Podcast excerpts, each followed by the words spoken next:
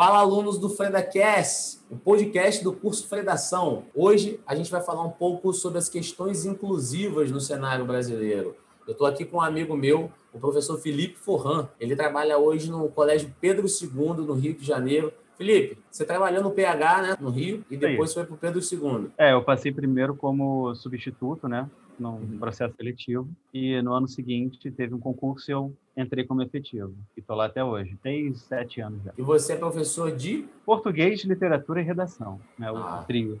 É um cara completo, né? É, não tem como saber um e não saber os outros dois, né? Uhum. professor de redação, professor de literatura brasileira, professor de português, um riquíssimo vocabulário, riquíssimo repertório, né?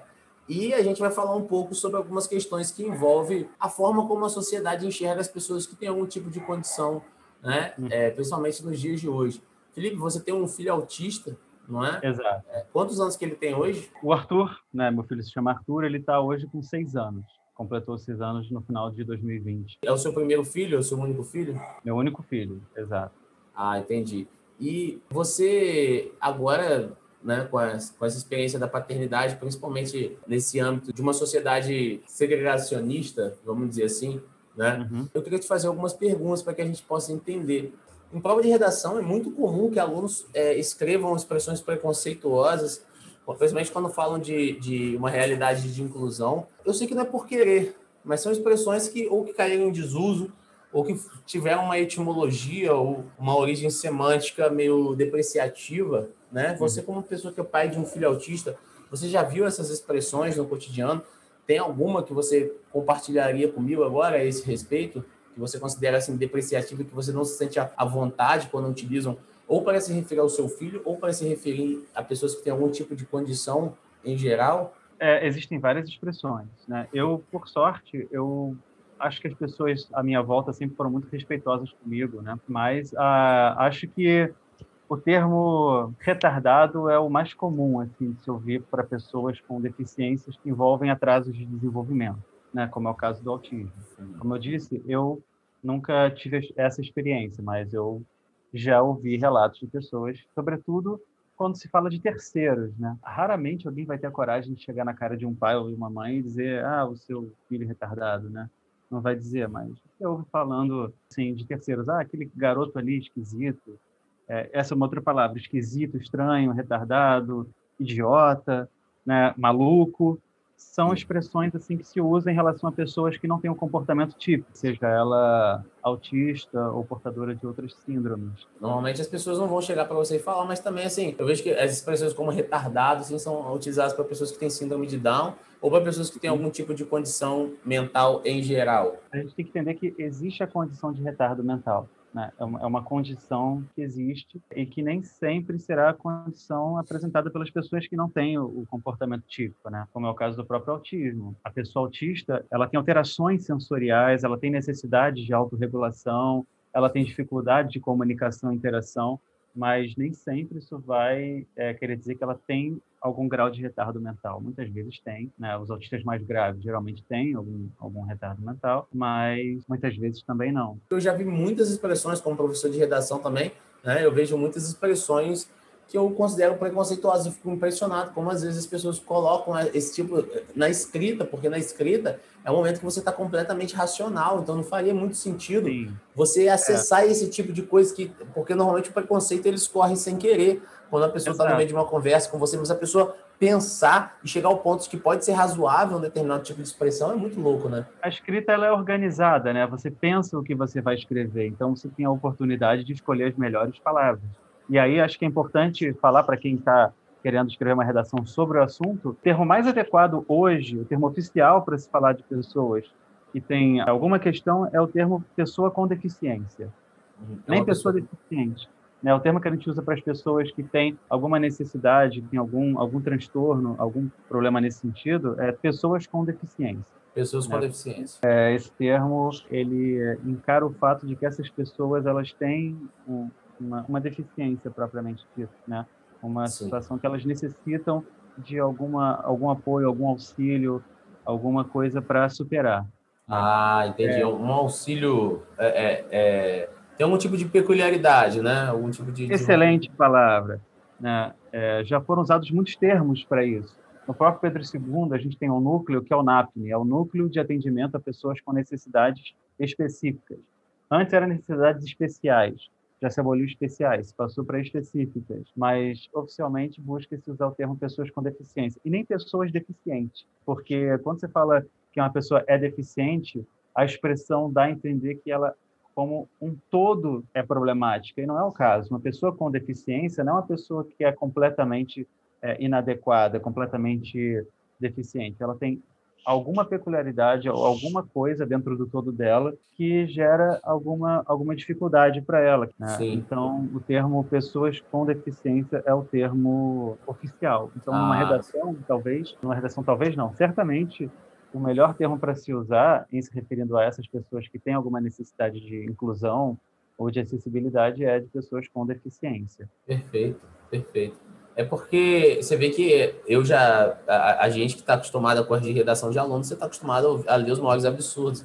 Né? Mas a gente sabe que, mesmo para quem tenta medir as palavras, não somente medir, mas tratar com justiça as pessoas da maneira como elas devem ser tratadas, a gente passa por um momento de ignorância também, né? Muitas pessoas não entendem sobre. Até porque eu já andei lendo bastante sobre o assunto né? E você não encontra tantos estudos aqui na sociedade que a gente vive aqui no Brasil. Quando eu fui observar alguns dados feitos por um centro de controle de prevenção e doenças nos Estados Unidos, eles chamam Disease né? É, Control and Prevention, existe um caso de autismo para cada 110 pessoas.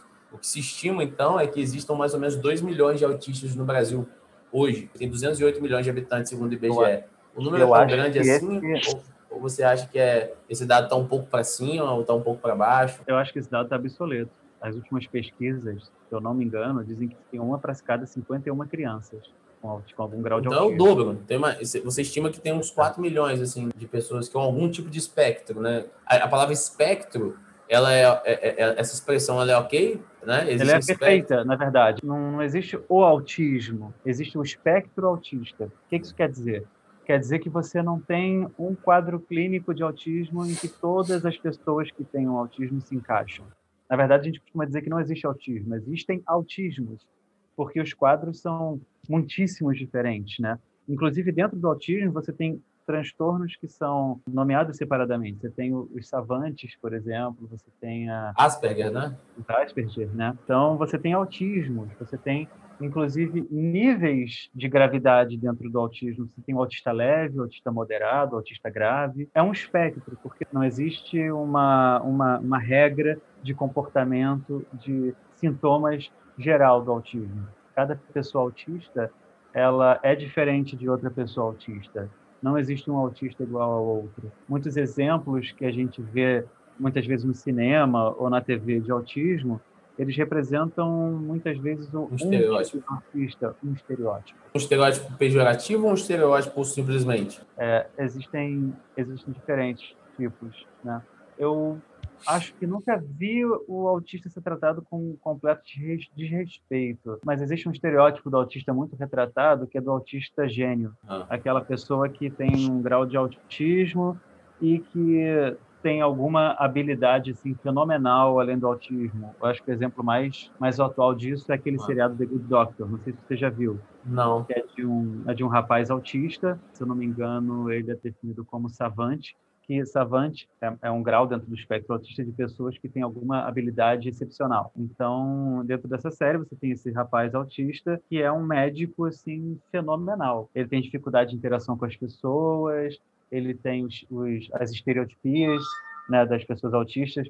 Para quem não sabe, estereotipia são alguns movimentos que os autistas fazem, como, por exemplo, balançar os braços ou apertar as mãos, ou pular, se balançar, né? É um, é um movimento de autorregulação dos autistas. Então, esse personagem da série The Good Doctor, ele tem essas estereotipias, ele tem uma dificuldade de interação com as pessoas, tem a dificuldade dos autistas de entender as coisas fora do sentido literal delas, mas é um médico excepcional. Essa é uma situação que eu vivi. Isso cria nas pessoas a ilusão de que todo autista é um gênio em potencial. Interessante, eu não sabia. Isso então, todos é... pensam que o autista vai desenvolver uma habilidade é, gigantesca. Isso é uma coisa que eu já vi. As pessoas viraram para mim e falaram: ah, teu filho é bom em quê? Qual é a habilidade dele? Eu assim, cara, essa, não sei. Até o momento, ele é uma pessoa comum com autismo. Ele não, ele não é genial em nada, assim sabe? Tem seis anos de idade também, né? Tem seis anos de idade. É muito Mas novo. as pessoas, em vista disso, têm essa ilusão de que, pô, o autista ele é um, é um exímio contador, o cara consegue, como por exemplo, aquele filme antigo, Rayman, né, que o cara... Jogando na banca? Não, o nome do filme é Rayman, né? Rain Man, o nome do filme. Agora é. já temos The Good Doctor, a galera tá usando muito seriado em redação, né? Então É, você citar exato. filmes é, é interessante. O Rayman, ele é um personagem que tem uma memória fotográfica, que ele não esquece nada que ele vivencia e vive, e ele é excelente com números, ele faz cálculos é, é, imediatamente. E como o autista muitas vezes ele tem maior facilidade com essa questão lógica, né? Eles acham que todo autista é um exímio Matemático. matemático. Isso é uma imensa verdade. Então, assim, é, tem-se essa ilusão do autista como uma pessoa que tem alguma é, exime habilidade ali em potencial. Isso não é verdade, isso é um mito do Ah, autismo. Existem esses que são os que interessam a, a, aos seriados, né? Qual é o interesse de um seriado sobre um autista que é, de um autista grave que não consegue nem, nem se alimentar é, é, sem ajuda, entendeu? A questão da representação, né? Você não. A, Exato. a crise de Aí- representação das Aí eu minorias. vou dar exatamente e para isso eu vou dar uma já mais uma referência que é o seriado The Umbrella Academy. Não sei se você já assistiu. The Umbrella Academy não tem uns heróis? Tipo uns heróis? Exato. assim? É uma academia de heróis que são criados como irmãos, mas são todos disfuncionais ali, ninguém se entende, ninguém se gosta direito. Ah, acho que eu já, já vi na Netflix, sim. Na segunda temporada desse seriado tem uma representação perfeita, perfeita de um autista não verbal. Ah, É a legal. melhor representação que eu já vi de um autista na TV, porque é realista, sabe? Mostra ele tendo uma crise, mostra a dificuldade de se lidar com uma criança não verbal, que é o meu caso, aliás. Meu Seu filho, filho é, ele é autista não verbal. ele é autista não verbal. E esse seriado ele dá uma, uma visão muito interessante, muito importante para a representatividade dos autistas que não seguem esse estereótipo idealizado pelo cinema. A romantização de uma condição. Exato, bem, É, bem uma- colocado. É uma romantização, uma tentativa talvez de compensação, porque lidar com autismo é difícil. Eu falo isso sem nenhum romantismo. Não é, não é fácil. Uma criança autista dá cinco vezes mais trabalho do que uma criança típica. Então você acaba buscando nessa romantização uma compensação para essa dificuldade. Olha, seu filho é autista, mas ele vai ser um excelente médico, ele vai ser um excelente músico, ele vai ser. Não, não é assim. A realidade é muito diferente. Esses esses que têm essas habilidades, né, esses savantes, eles são 1% ali. Não sei qual é a, a, a percentagem, mas eles são um caso muito pequeno dentro de, de todo o espectro. Deixa eu te fazer uma outra pergunta. O que é um autista não verbal especificamente? Autista não verbal é o autista que não consegue fazer isso que nós estamos fazendo, falar verbalmente. Eles não se comunicam verbalmente, não conseguem emitir palavras. Eles podem emitir som, como é o caso do meu filho. Vou dar o exemplo do meu filho, que é a minha experiência mais próxima com com autismo não verbal. Ele fala pra caramba, ele fala o tempo todo, o dia inteiro, mas ele não diz uma palavra. Ele fala, sabe, uma língua Vocalizações. vocalizações, sabe, o tempo todo, mas não emite uma palavra sequer. Ele não falou nunca uma palavra sequer, embora vocalize o tempo todo. Ele, ele tá na escola? Ele está na escola e no momento não está por conta da pandemia, né, e das especificidades dele, acabou que ele não foi à escola o ano passado, mas ele está matriculado na escola. Ninguém deveria ir na escola no, no ano passado, né? Pois é, para ele é um pouco mais difícil, porque ele não tem paciência com, com vídeo, né? Então a escola até quis fazer videochamada, mas como ele não fala, né? Ele acaba ficando impaciente e tal. Ah, e, sim, claro. e, e aí é importante, né, deixar claro que a não verbalização não é o sinônimo de não comunicação, porque, por exemplo, o Arthur ele entende absolutamente tudo que você fala com ele, qualquer ordem que eu dê para ele, ele atende na hora. Arthur, fecha a porta, ele vai lá e fecha. Bota a cadeira ali do outro lado, tira a mão da boca. Ele entende e atende todos os Perfeição. comandos. Ele é carinhoso com você? Muito apegado? Muito carinho, muito carinho. Ele é uma É. criança extremamente carinhosa. A gente tem esse outro estereótipo, né? É o do autista indiferente. Inclusive, eu vou usar uma palavra que numa redação, em se falando de autismo, tem que tomar muito cuidado, porque existe um preconceito, inclusive perpetuado em obras sobre autismo, que dizem que o autista ele não tem a capacidade de ser empático com o outro. O autista não tem empatia, né? Ele não consegue se colocar no lugar do outro porque o autista é uma pessoa com muita dificuldade de interação. Ele não consegue chegar perto do outro com a facilidade que nós conseguimos. Meu filho, por exemplo, o Arthur, ele não sabe brincar com outras crianças. Ele adora outras crianças. Ele vê crianças brincando, ele chega junto, mas ele não sabe como interagir. Então, se as crianças estão jogando bola, ele começa a correr entre as crianças, pega a bola com a mão, né, ele não consegue interagir fazendo o mesmo jogo que as outras crianças. Se elas estão correndo, brincando de pique-pega, por exemplo, ele se mete entre elas e começa a fazer uma brincadeira própria dentro do que elas estão fazendo ali. No entanto, é uma criança que não pode ver uma pessoa chorando, que começa a chorar também, que quer estar junto, que, que gosta da casa cheia, que abraça, que beija, sabe? Que, que quer as pessoas juntas. Se alguém se afasta, ele vai buscar de volta.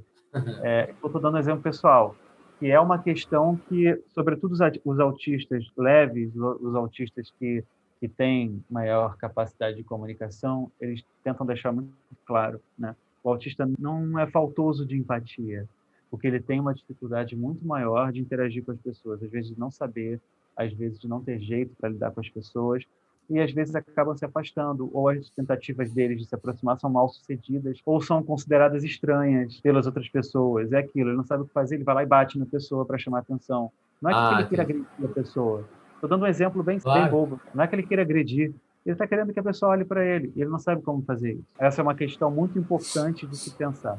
O autista não é uma pessoa sem empatia, de forma alguma.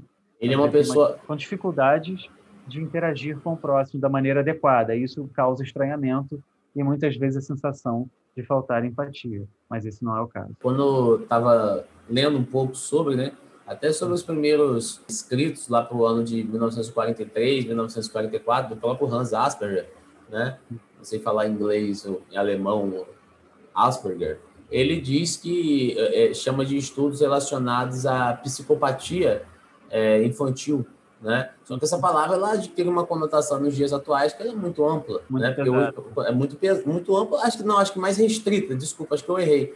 É muito pesada e restrita. Quando você fala em psicopata, você já pensa logo num criminoso. Eu acho que eu entendo que na época eles ainda não tinham a noção dos espectros e da amplitude, e tanto que hoje em dia está completamente separado desse contexto, né? Sim os estudos sobre o autismo eles evoluíram muito nos últimos anos, né? Muitas pessoas supõem que hoje a quantidade enorme de pessoas que se encontram dentro do espectro autista não se deve que hoje haja mais pessoas autistas, mas que hoje se ampliou o conhecimento né, e se ampliou o, o, quadro de modo que hoje se reconheça como autistas pessoas e comportamentos que antes não eram considerados, eram considerados como pessoas esquisitas, né? É porque alguns graus muito leves de autismo muitas vezes podem passar indetectados, se as pessoas passarem uma vida inteira sem compreender que elas se encontram dentro do espectro. E alguns comportamentos delas que são considerados estranhos pelos outros né, se devem a, a, ao espectro. Então é isso, Fim. Acho que o, o estudo sobre o, o, espectro autista ele evoluiu muito, inclusive no sentido de se buscar a inclusão dessas pessoas na sociedade, algo que antes não, não existia, né? Não havia até alguns anos atrás. Eu não vou dar números precisos porque eu não tenho esses números, né? Mas é, vamos colocar um século atrás, assim. Não tinha nada sobre, né? Eu não encontrei nada datado do início do século XX, pra você ter ideia. Sim, as, as pessoas autistas eram consideradas os estranhos, muitas vezes eram abandonados, mandados para hospícios, hospitais psiquiátricos, né? Porque ah. as pessoas não tinham conhecimento, não sabiam o que fazer com, com pessoas com aqueles comportamentos, né? Com certeza, com certeza. O, o, uma é, pergunta, mas pode você, completa o que você queira falar, por favor. Eu ia falar, é, como eu disse antes, é muito difícil você cuidar de uma pessoa autista, né? Hoje nós temos toda uma, uma série de conhecimentos de pessoas buscando ampliar esses conhecimentos, esses estudos. Você hoje tem mais direitos, né? Você tem mais acessibilidade para pessoas com autismo. Imagina um século atrás quando não se tinha uma pessoa com filho autista se via sozinha tendo que lidar com com aquela situação, né? Então a gente de certa forma tem muito para caminhar ainda, mas pode-se dizer que o nosso conhecimento sobre isso hoje também já já evoluiu legal. Uma dúvida que me bateu aqui é o seguinte: como que funciona a questão da escola dele? É uma escola para pessoas com necessidades específicas ou é uma escola de educação mista? Como que é a escola dele? É uma escola do Rio de Janeiro, normal, assim como as outras? Essa questão traz é, discussões importantes e até mesmo polêmicas. Bem, é, resumindo, o Arthur, ele é judeu, a mãe dele é judia, eu não sou. E ele foi matriculado numa escola judaica. A escola aceitou o Arthur e, e o Arthur é bem recebido na escola dele e tal, mas não é uma escola que tenha um plano de inclusão prévio. É uma escola tradicional, aceitou a matrícula do Arthur e é importante destacar que existe um novo PNE sei se você chegou a, a verificar isso, PNAE é o Projeto Nacional de Educação Especial. Foi lançado um novo projeto de educação, um novo PNE agora em 2020, porque por lei toda escola era obrigada a aceitar pessoas com deficiência. Então, se uma pessoa com deficiência visual, auditiva, com autismo, com dificuldade de locomoção, as escolas não, não podiam negar a matrícula das pessoas com deficiência. E isso é uma luta histórica, uma luta de muito tempo, né, para que as pessoas com deficiência não fossem colocadas em espaços separados. Porque quando você coloca as pessoas em espaços separados, você não promove a inclusão. Se você cria escolas exclusivas para autistas, escolas é, exclusivas para pessoas com deficiência visual, com deficiência auditiva, você não está preparando aquela pessoa para o mundo, assim como você não está preparando o mundo para aquela pessoa. Né? Você, gera, você gera um apagamento das pessoas com deficiência do mundo real. E você não prepara as pessoas para saber lidar com aquilo, para não ter preconceito com aquilo. Imagina, eu estudei numa escola, no Pedro II, né? Eu, eu, sou aluno do Pedro II também, e eu não tive um colega cego ou, ou autista durante meu percurso no colégio. Né? Isso faz com que você tenha muita dificuldade de ter empatia com essa pessoa. Talvez por essa de outros, o rico não tem empatia com o pobre. Você apaga a existência daquela pessoa da realidade próxima do indivíduo, porque uma pessoa que nunca lidou com autismo a vida inteira, vê um autista na frente dele, ela vai estranhar, ela não vai entender e não vai ter empatia, vai pensar, ótimo, isso não é problema meu. Ah, entendi. É... Você acredita então, que uma proposta de intervenção sobre esse tópico, então, envolveria que as crianças que possuem algum tipo de necessidade específica estudassem em, em escolas regulares com algum tipo de acompanhamento auxiliar. Esse seria o ideal. Eu, eu acho que sim. Eu acho que, que isso é fundamental. Isso é absolutamente necessário. Não diria nem um acompanhamento auxiliar, não. Eu diria que é, as escolas, as faculdades, as universidades, os professores precisam incluir isso no seu currículo. As universidades que preparam Genial. professores deviam incluir no currículo dela tratamentos para pessoas com, com, com deficiências, né, para que os professores soubessem lidar com isso. Eu já tive, hoje no Pedro II, eu já tive aluno cego, tive aluno com deficiência auditiva, tive aluno autista, e cada aluno desse que chegou para mim foi um desafio novo, e muitas vezes eu confesso que eu não tive o conhecimento nem as condições necessárias para oferecer o melhor para esse aluno. Precisa de um professor que saiba lidar com isso e de uma escola que tenha infraestrutura para isso. Então você Entendeu? acredita que na licenciatura deveria estar presente uma não só uma disciplina, mas outras disciplinas que nos ensinassem a não só a lidar, mas até a empatia e a forma adequada de entender. Sim, eu acho que sim. Eu acho que essa é uma realidade que tem que ser pensada, porque as pessoas com, com deficiências, elas existem e elas precisam ser incluídas em sociedade. E não são poucas, entende? Então, é preciso sim que as universidades pensem nisso na hora de preparar os professores e é preciso também de um projeto político-pedagógico da educação que ofereça a infraestrutura para que as escolas possam incluir esses alunos. Porque o que muitas vezes acontece é que a escola se diz inclusiva, mas tem uma salinha ali onde às vezes coloca uma, uma, uma criança né, com, com, alguma questão. E, as, e essas crianças elas precisam estar na sala de aula com alunos típicos, né, ou sem nenhuma deficiência. E por que isso? Por essa questão que eu te falei, para que a sociedade inclua essas pessoas, conheça essas pessoas e, e saiba lidar com elas normalmente. Isso é fácil? Não é. Colocar uma pessoa dessa numa sala de aula, na atual realidade da educação, gera mais problemas do que solução. Mas justamente porque há problemas aí, é que a gente precisa debatê-los. Será que na prática vai gerar mais, tanto mais problema mesmo? Porque talvez Cara, não seja é, tanto problema assim também, eu né? Vou dizer que, eu vou dizer que a educação hoje não está preparada para receber esses alunos. Não, com certeza. Eu estou falando que então, se, assim, então, se talvez a gente experimentasse isso um pouco mais, não houvesse essa segregação tão profunda, talvez as uhum. pessoas começassem a adquirir um pouco dessa cultura de inclusão, até por parte da empatia das outras pessoas, né? como uma espécie de aí, cultura. Aí eu vou, aí eu vou trazer a, a, o contra-argumento. O contra-argumento que. Eh, aí eu vou entrar nesse assunto. Lembra que eu falei que um novo PNE apareceu aí, que é o Projeto Nacional de Educação então, o Bolsonaro falou que, eu não sei exatamente o termo que ele usou, se foi criança com deficiência ou com algum atraso, não pode ficar numa sala de aula com outras crianças é, normais, né? a gente costuma chamar típicas. Né? O termo correto para chamar as pessoas que têm o desenvolvimento dito normal é pessoas com desenvolvimento típico.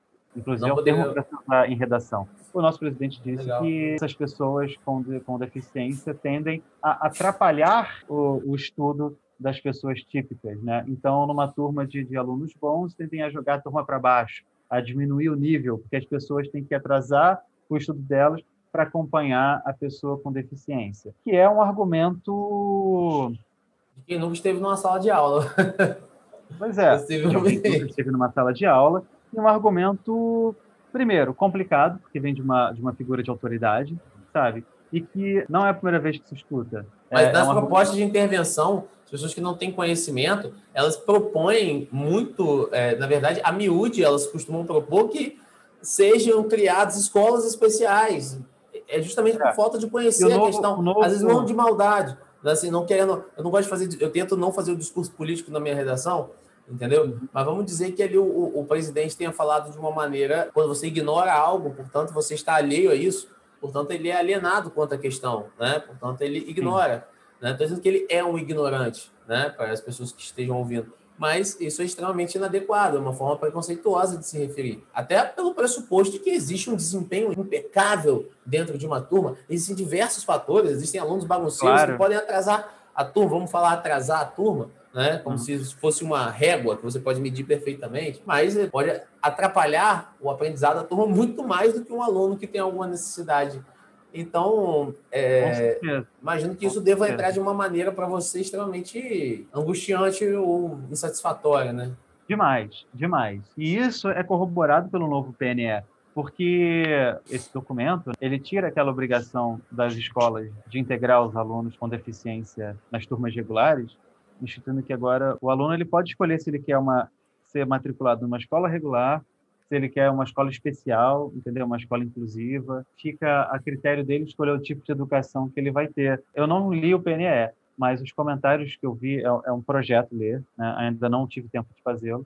Mas os claro. comentários que eu vi é que o que na verdade acontece é que as escolas elas têm a opção agora de não aceitar o tipo de aluno. Então você acaba retrocedendo com uma conquista de inclusão está legitimando uma segregação, né? Além Exato, do fato de sim. que você, por exemplo, você é um professor bem sucedido, mas acho que para as pessoas que são pobres isso é um peso muito maior também, né?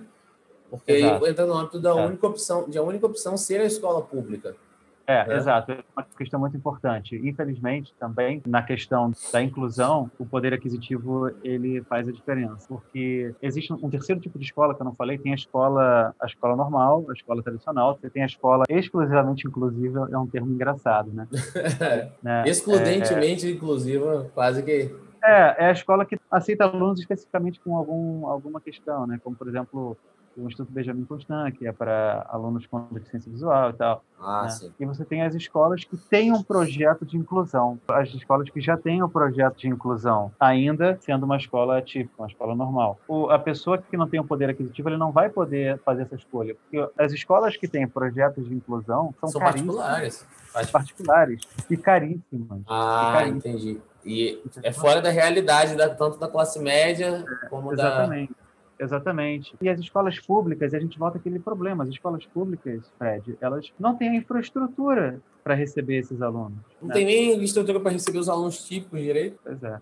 Então, novamente, a gente cai nessa, nessa, nessa explosão aí. A impressão que eu tenho como professor de redação é que sempre que a gente tem que falar de propostas de intervenção ou argumentos, e parece um pouco repetitivo. Sempre cai em cima do pobre, cai em cima da questão de desigualdade social, Parece que tudo, quase tudo no Brasil vai girar um pouco em torno da questão da desigualdade. Mas não tem como deixar de falar isso, porque isso é uma questão que nem pesa em cima de você. Você é professor do Pedro II.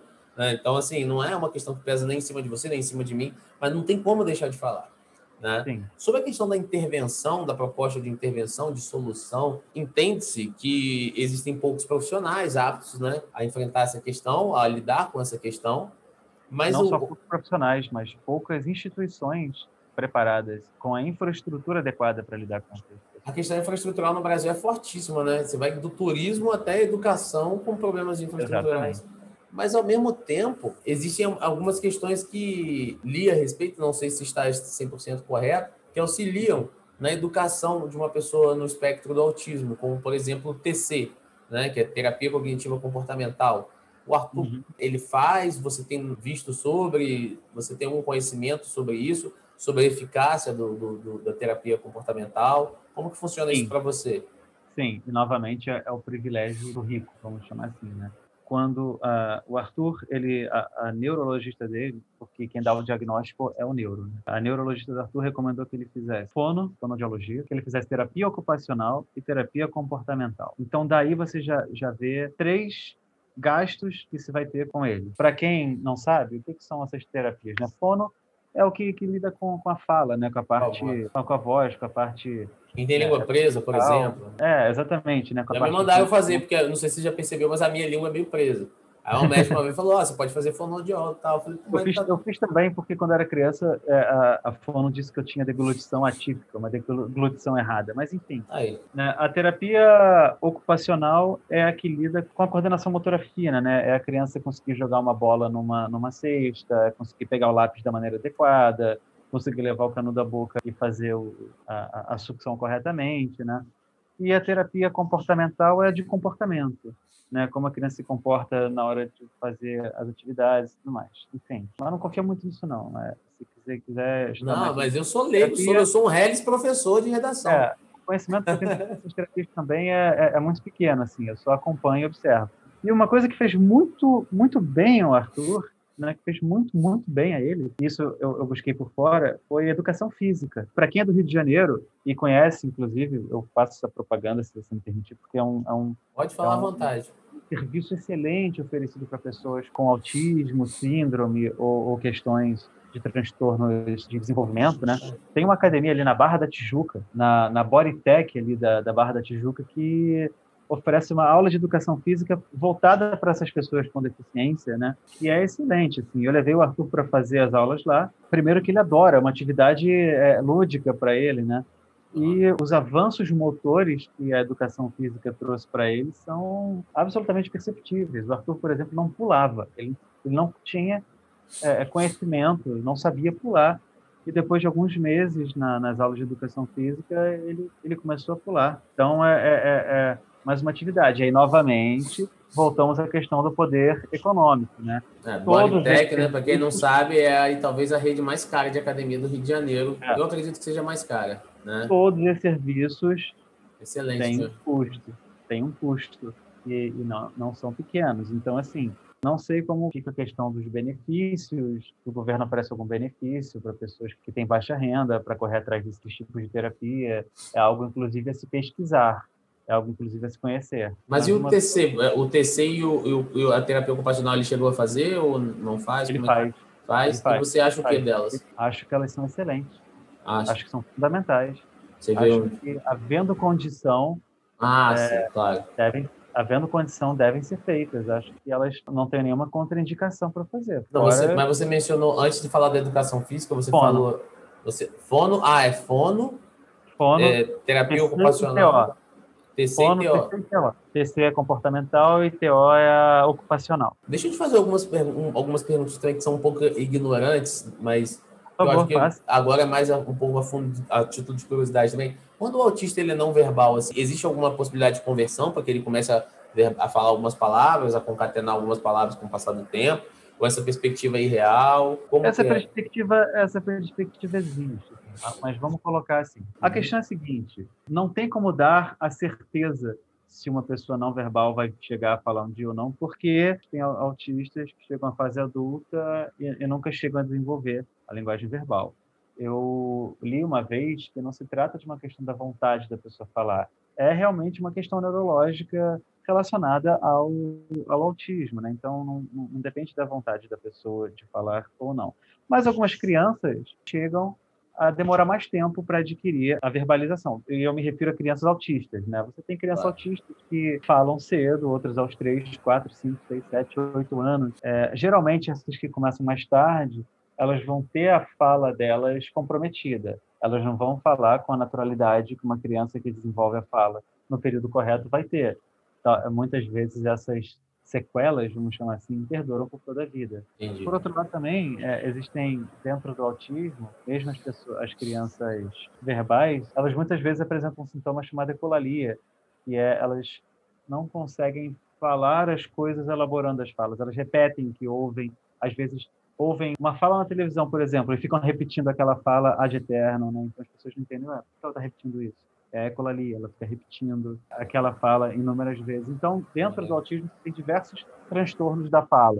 A, a não verbalização é, é, apenas uma delas, a outra é a ecolalia, né? E, e por aí vai. Então, assim, não se tem como você prever se uma criança não verbal vai chegar a se tornar verbal ou se isso vai deixar alguma sequela caso ela venha se desenvolver ou não. Isso não é uma certeza que tem. Eu mesmo hoje, eu, eu lido com o fato de que o Arthur é não verbal. E, assim, não me fio na possibilidade dele vir a se tornar verbal. Eu tento encontrar caminhos e mecanismos para superar a não verbalização dele. Alguns exemplos é, a gente tem um conjunto de códigos particulares que a gente usa. Sinais, sim. Sinais, é, códigos assim, é, manuais, né, gestuais. É. Aí, amadoramente, fui pesquisando algumas alguns gestos de libras para ensinar ele, por exemplo, eu, eu, ensinei ele a se referir a mamãe e papai. Ah, eu, não, eu, não, falo libras. Aliás, esse é um projeto que eu tenho, mas eu não falo libras. Mas eu pesquisei alguns alguns sinais de libras é, esporádicos, então eu ensinei para ele quando ele quer falar comigo alguma coisa, quando ele quer me chamar e tem alguém perto, ele faz o sinal lá, ele faz o, o gesto de papai ah, é? para. Que legal, cara. Que então, legal. assim, eu, eu, penso que talvez seja um caminho. Não sei também a viabilidade, porque ele tem questões motoras. Não sei também se ele vai ter a habilidade de, de usar a, a Libras com precisão, mas é uma tentativa. Então, assim, eu acho que a gente tem que lidar com a realidade de que tem uma pessoa não verbal à nossa frente que pode vir a ser não verbal para o resto da vida.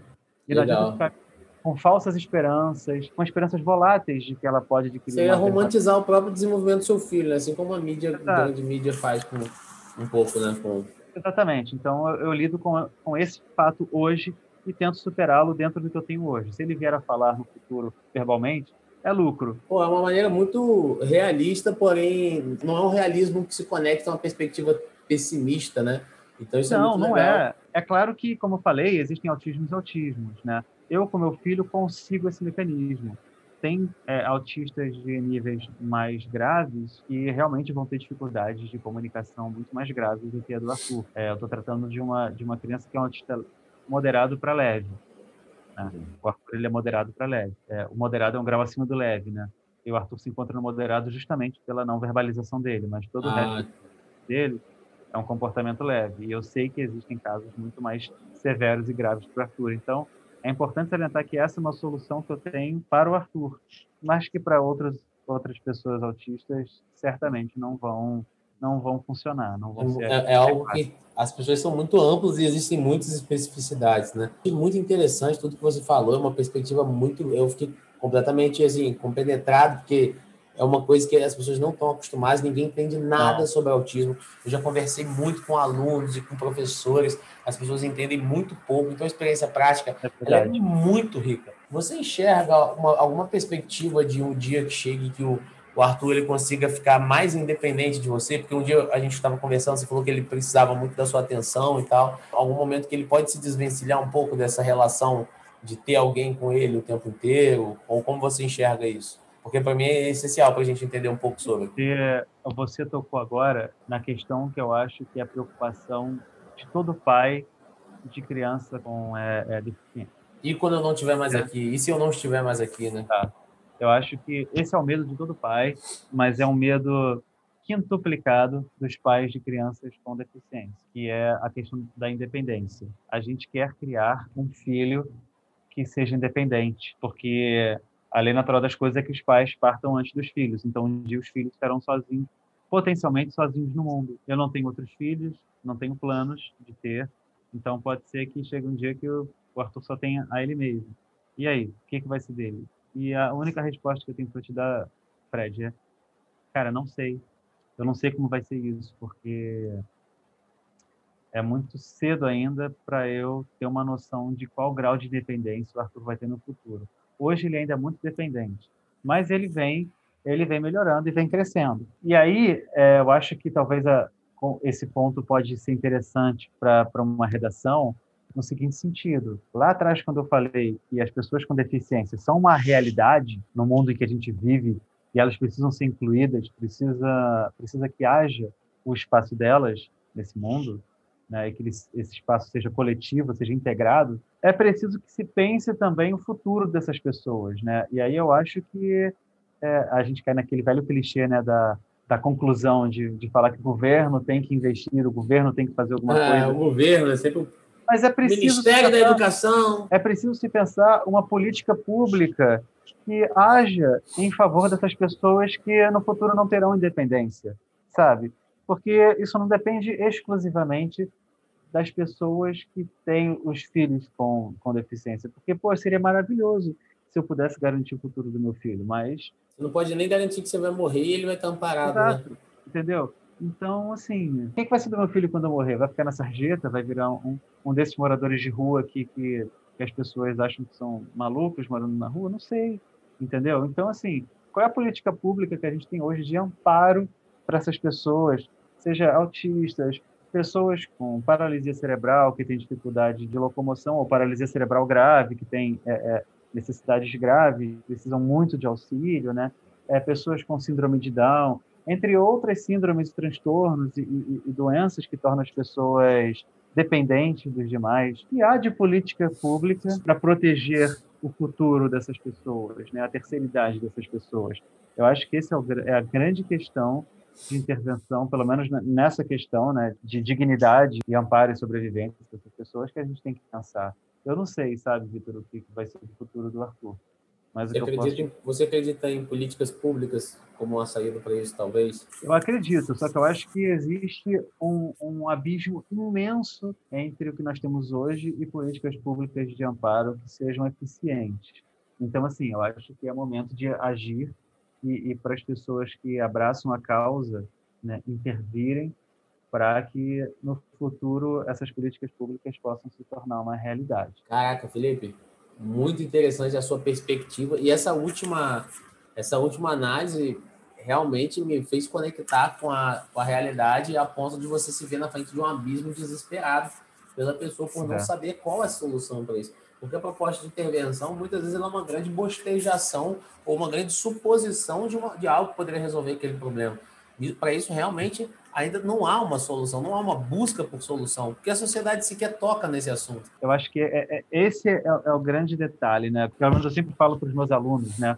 Quando você tem um tema de redação, a questão é, não é sair falando qualquer coisa sobre o tema, é entender que se esse tema está em questão, há um problema em torno dele. Sim. Então, quando a gente fala de inclusão, não vá falando sobre a importância de inclusão. Né? Quando a gente fala de, de não, é, é, é, inclusão a palavra que você trouxe para a nossa discussão, Sim. não foi? Sim. Quando você Sim, fala de inclusão, inclusão, a gente a está falando que a gente tem um problema da não inclusão. Né? Se a gente está tá debatendo a necessidade de inclusão, é porque não há inclusão. Ou pelo menos a inclusão não é o adequado, não é o suficiente. Claro. Né? Ou porque há, ou, ou pode haver em excesso, né? Como o meu caso de racismo, quando vira tema de redação. Né? Sim, ou algo que há em excesso, ou algo que realmente não existe na sociedade. Eu sempre comento também que normalmente a redação é alguma coisa ruim. Só que já caiu na UERJ uma vez a, a, a felicidade no século XXI.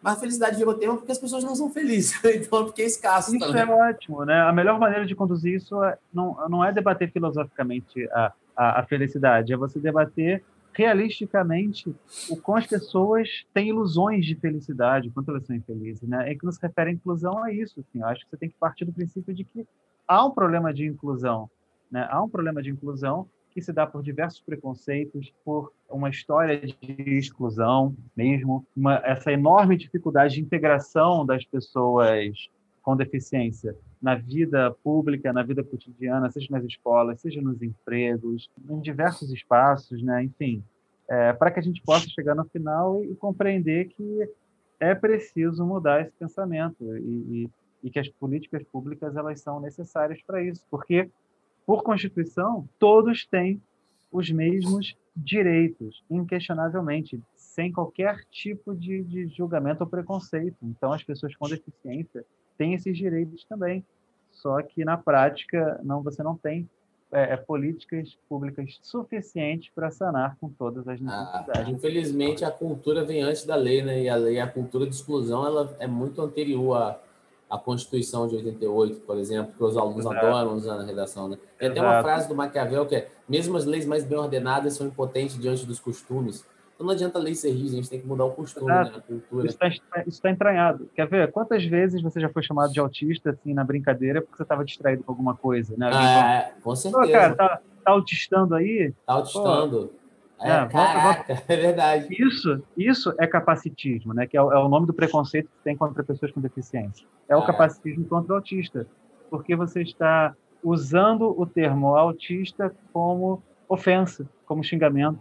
É né? mesmo, cara. É mérito. Você tá então, esse é um cuidado. Ou você é retardado, muito comum no nosso cotidiano, é. né? Você, a gente tem que fazer uma revisão da nossa linguagem cotidianamente, né, cara? Porque tem tanta coisa que a gente usa, né? O poder da linguística ali Exato. na formação esse... da cultura, na forma como a gente vê a sociedade, é muito é esse... é avassalador. Sim, eu, eu parto sempre do princípio de que o que incomoda o próximo, eu evito fazer, sabe? Eu faço uma piada, o, o, o cara que está do meu lado não, não aprecia, se ofende com aquilo, eu deixo de fazer Entendeu? Ah, mas era só brincadeira, não, cara, sabe? Se a pessoa se ofende com aquilo, eu entendo que não está mais no meu direito de fazer. E toda vez que. É brincadeira assim, você vai enfiar a goela abaixo da pessoa, né? Claro que. Exato. E toda, e toda vez que alguém. Que eu, que eu ouço esse tipo de brincadeira acontecer do meu lado, eu já ouvi algumas vezes, coisa que eu não percebia antes do Arthur nascer, né? antes do, do Arthur se, ser descoberto como autista. Eu várias vezes já ouvi essa brincadeira do meu lado e isso magoa bastante, sabe? Com amigos meus, eu, eu sempre dou um toque, falo, cara, não faz isso não. Mas com estranhos na rua, é sempre um estranhamento muito grande. Né? Então é um. Um baque, né? você se sente menos parte da sociedade, talvez, né? Exatamente, é, é, é exclusivo de certa forma, né? É, gera uma mágoa em quem, em alguma medida, está envolvida nessa, nessa luta, nessa causa, né? Você passa a conhecer um novo universo, né? Depois que você vive esse universo. As pessoas tinham que ter um pouco mais de facilidade, talvez, superando essa liquidez, essa, esse individualismo cego, né? De se colocar no lugar do outro para a gente medir um pouco melhor as nossas palavras. Né? Isso, isso é muito importante, cara, porque toca na questão da empatia. A, questão da empatia é uma questão muito delicada, porque, assim, a gente gosta de acreditar que é empático, que tem respeito pelos outros, que a gente se coloca no lugar dos outros, mas a nossa tendência é a gente ser empático com aqueles com os quais a gente se identifica. Uh, muitas vezes a gente, a gente se acha empático porque é muito fácil, é muito cômodo a gente se, se ter empatia com aqueles com os quais a gente se identifica. Né? E os demais acabam ficando para a sarjeta, a gente faz isso sem perceber. Né? É, é, é, muito comum isso nos movimentos de minoria, com todo respeito Exatamente. às minorias. Eu acho que você não pode ser de uma causa da minoria e, ao mesmo tempo, ser preconceituoso com outra. Entendeu? É, isso, isso pode vir a acontecer. Enfim, existem muitas razões por trás disso tudo, né? Eu acho que se a gente fosse falar disso agora, a gente ia claro. virar a noite falando a disso. Empatia, é, tem que Mas ser um é... hipercientista, né? Tem que ser o Ferdinand de Socia aqui. O... Exato. Mas você vê que quase que a totalidade de quem luta por uma causa é quem vive aquela causa, né? Porque é, é justamente quem é empático com aquela causa, né? Os outros podem até ter alguma admiração por aquela causa, mas... Parece que é... essa chance da empatia parece que ela é talvez a essência humana, ou não sei se é uma essência, mas a cultura humana que mais sofre depreciação nesse processo de individualismo, de liquidez, é. de culto ao ego, de redes sociais, de competição, né? A realidade Exato. que a gente vive, você tem que estar acima do outro na empresa, então você não consegue enxergar o sofrimento do outro, você só consegue enxergar que você tem que derrubá-lo, né? Estar por uhum. cima daquela pessoa. É, é isso. É, é, é, o que acontece, por exemplo, quando um jovem de classe média é morto e todo mundo se compadece, coitadinho. Aí um jovem da periferia morto e passa batido, assim, quase ninguém fala. Sabe? Não aparece estatística diária da porque, questão. Porque a, a, a classe média não é empática com esse jovem de periferia que morreu, mas é empática com o jovem de classe média que morreu. Faz, é. faz parada, é, é, sabe? Faz passeata. É, faz passeata, né? Porque ela se identifica, porque aquela pessoa morta de classe média podia ser ela ou o filho dela. O pobre ah. não, o negro pobre, marginalizado não.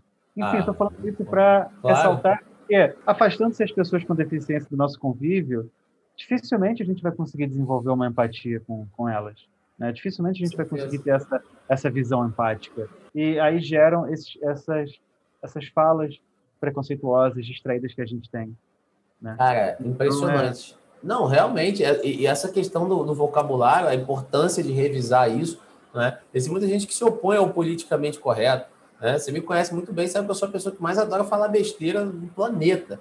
Mas eu acho que a gente tem que medir nossas palavras. Tem que acho que você pode falar besteiras que não vão ferir ninguém. Acho que você pode falar besteiras, você pode falar absurdos, desde que aquilo não fira ou não coloque ninguém numa condição de se sentir mal, infeliz. Né? E existe muito espaço para isso. Essa versão que existe ao politicamente correto, ao respeito, à empatia, você encontra isso até nas mínimas questões, na gordofobia, que também é tema de redação. Cara, as pessoas são incapazes de sentir a dor do outro. Então elas acabam por atravessar as outras pessoas com um jeito de falar extremamente ofensivo, excludente. E essas pessoas também se sentem solitárias. Então vira uma sociedade de bolhas dentro de cada problema, na qual ninguém se identifica com o problema um do outro. Por isso que eu aprendi tanto ouvindo você falar sobre isso, que realmente você para para medir. Eu não parava para pensar, mas acho que eu ouvi até recentemente. Ah, você está autistando aí, né? A, a, expressão retardado, eu ouço diariamente. Né? É uma outra expressão capacitista. Impressionantemente repetida. E no cenário carioca, na cultura carioca que a gente vive, extremamente repetida. Eles têm vocabulários próprios que repetem a exaustão, né? Sim. E essa é uma delas. Né? A importância de abolir isso, porque isso cria uma cultura muito mais coerente, mais racional de como a gente tem que tratar o outro. E não uma certa assim, vamos existir de qualquer jeito. Com certeza. Realmente é algo muito forte. Felipe, é. pô, cara, eu tenho que te agradecer pra caramba, viu? Porque entender um pouco dessa realidade é evoluir um pouco, é crescer um pouco como ser humano e ver como que a gente é um ser humano, às vezes, de merda, né? Por causa de... Uhum. E a gente não se toca disso. E a gente precisa assumir a responsabilidade. Precisa, ah, mas eu não sabia. Você precisa chamar a responsabilidade chamar a empatia para dentro de você, para você aprender a ter, né? E realmente eu te agradeço muito, né? É, e... Eu que tenho que agradecer aí, cara, o teu convite para poder falar desses assuntos, que são assuntos muito ricos, importantes para mim e acho que são importantes também para os outros, para que nós, como sociedade, consigamos crescer juntos. Então, é, cara, eu tenho a agradecer aí a você pelo convite, foi um prazer enorme começar, conversar com você. E te rever também, cara. Foi, foi é, mas muito, muito tempo. Depois desse tempo, cara. depois desse tempo todo. É isso aí, galera do Freda Cash. Obrigado, um beijo para vocês. Até a próxima e tchauzinho.